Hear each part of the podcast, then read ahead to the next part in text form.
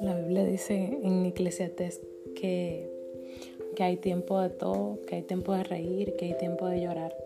Y en esos momentos de, de tristeza, de, de, aflicción, de amargura, donde uno ve todo gris, todo nublado, donde uno siente que ya como que todo ha llegado a su fin, que, que no hay salvación, que no hay una salida, que todo se acabó, que, que, todo está gris. Eh, me, puse a pensar hoy caminando, hoy que salía a caminar, me puse a pensar en, en que todo es parte del proceso de transformación, que, que los procesos pues nos preparan para, para proyectos, para el propósito de Dios, para donde Dios quiere llevarnos. El proceso eh, es la preparación previa para el llamado. Y cada nivel requiere de un proceso de, de, preparación. Nadie que, que hoy tiene grandes cosas, que, que maneja grandes ministerios, que, que, maneja grandes empresas, comenzó de la nada, ¿no? Sino que, que fue dando pasos, que, que fue eh, estancado en algún momento y que de ese estancamiento entonces surgió la necesidad de reinventarse, de, resurgir de, esa caída, de hacer las cosas de una manera diferente para no quedarse estancado.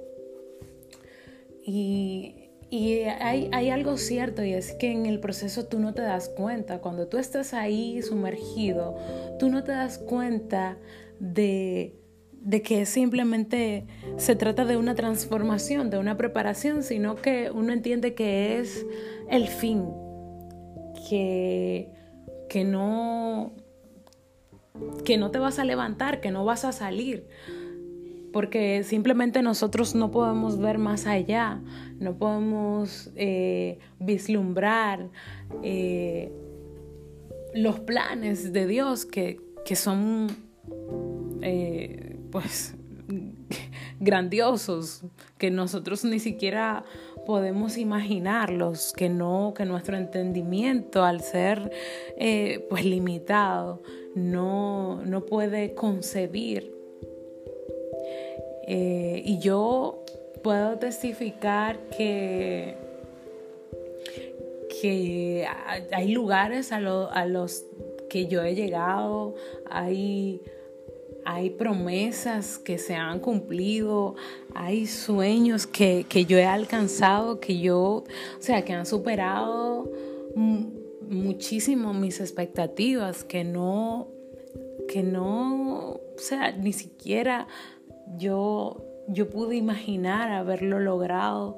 Y, y simplemente es tener esos sueños y y depositárselos a aquel que, todo lo puede, aquel que, es capaz de con algo pequeñito hacer cosas grandiosas.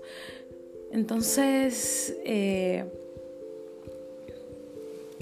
yo quiero enfatizar en que el estado actual en el que nos encontramos no necesariamente es el el lugar en donde nosotros vamos a estar, o sea, no determina eh, el final lo que estamos viviendo hoy actualmente no determina a dónde vamos a llegar, a dónde vamos a parar. Lo que sí determina es nuestra confianza en Dios y nuestra determinación, la perseverancia, que a pesar de cómo nos sintamos, saber que nosotros debemos confiar en Dios por encima de las circunstancias, que lo que nos mueve a hacer las cosas que debemos hacer no es eh, el, creer, el, estar viendo cómo surgen las cosas, porque eso no depende de nosotros. En nosotros está el obrar, el caminar, el hacer y esperar que Dios con eso que nosotros hacemos haga o cumpla el propósito.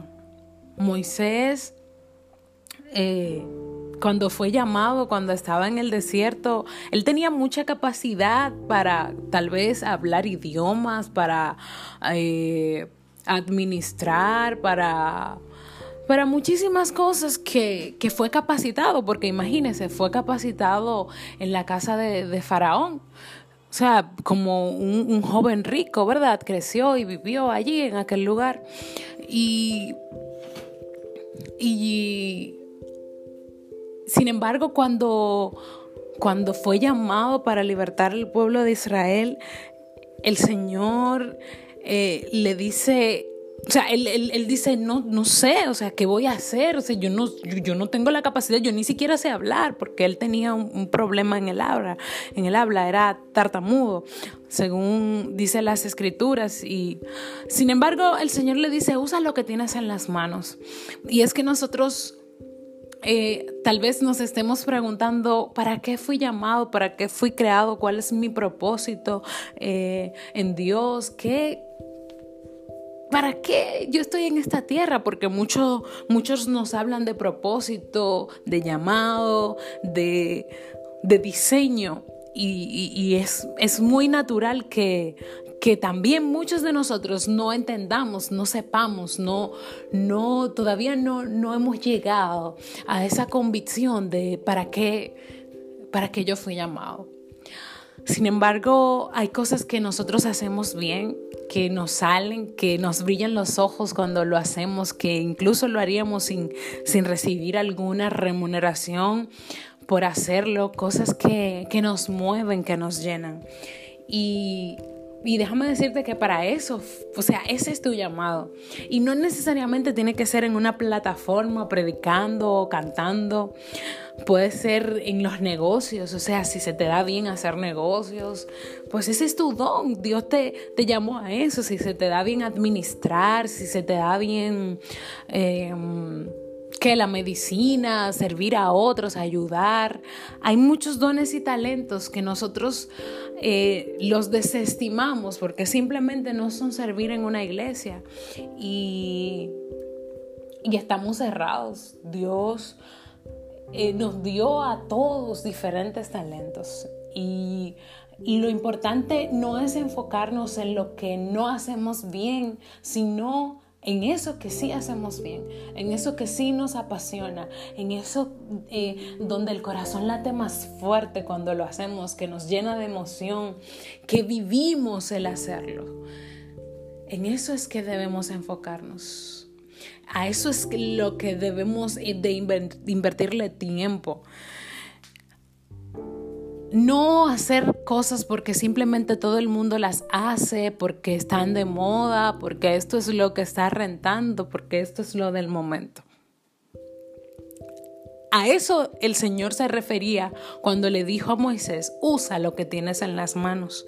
En el proceso de su preparación para libertar al pueblo de Israel, él estuvo en el desierto cuidando ovejas. Y lo que tenía en sus manos era un callado. Un callado es como un bastón, un, palo que se utiliza para, para dirigir las ovejas, para eh, que ellas puedan estar todas juntas, ¿verdad? Y las ovejas eh, identifican al pastor porque, o sea, lo, aprenden a conocerlo obviamente porque tiene eh, pues este callado. Es, es, es, o sea, tienen una relación.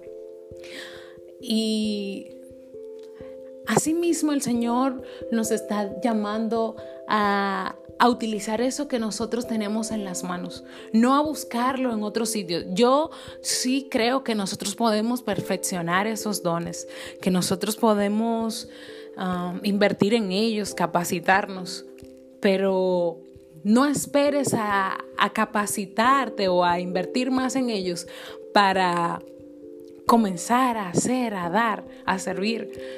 a ser útil en eso que sí haces bien, en eso que sí te sale sumamente excelente y que obviamente vuelvo y te recuerdo y te repito que no necesariamente es servir en una plataforma. De, no es ministrar en un púlpito, o cantar o, ser músico. Hay muchísimas otras eh, cosas, capacidades que el Señor nos ha dado y tú las tienes, porque todos tenemos algo. Nadie me puede decir que no, que no. Hay gente que se le da a vender, se le da eh, comprar, se le da pintar, se le da muy bien hablar en público, se le da muy bien um, hasta limpiar, decorar, diseñar. O sea, y esos son talentos y dones que Dios ha depositado en, en nosotros. Entonces, ¿qué te digo? Que comiences a, obrar en esos dones y en esos talentos. El Señor le dijo a Moisés, anda y, camina y yo te mostraré lo que tú vas a hacer. Y es que esos dones y esos talentos se desarrollan en la práctica, se desarrollan cuando nosotros constantemente estamos ahí repetido, repetidamente haciéndolo, ejerciéndolo.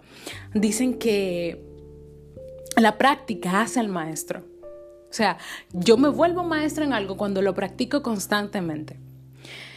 Y a eso es que, me refiero con, con que uses lo que tienes en las manos. No sabes qué hacer, no sabes eh, sea, cuál es tu don, cuál es... Sí, eso que haces bien, eso que la gente te aplaude, eso que, que, te, apasiona, que, te brillan los ojos cuando lo haces, ese es tu don, ese es tu talento.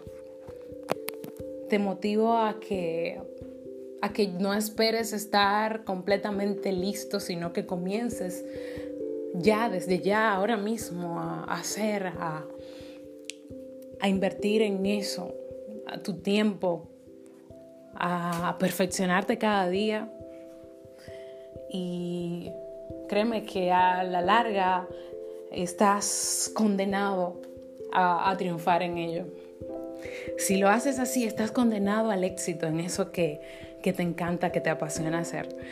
Y yo estoy completamente segura que la, la bendición de Dios te va a alcanzar en ello. Dios no llama a gente capacitada, Él capacita a los que llaman. Dios te bendiga.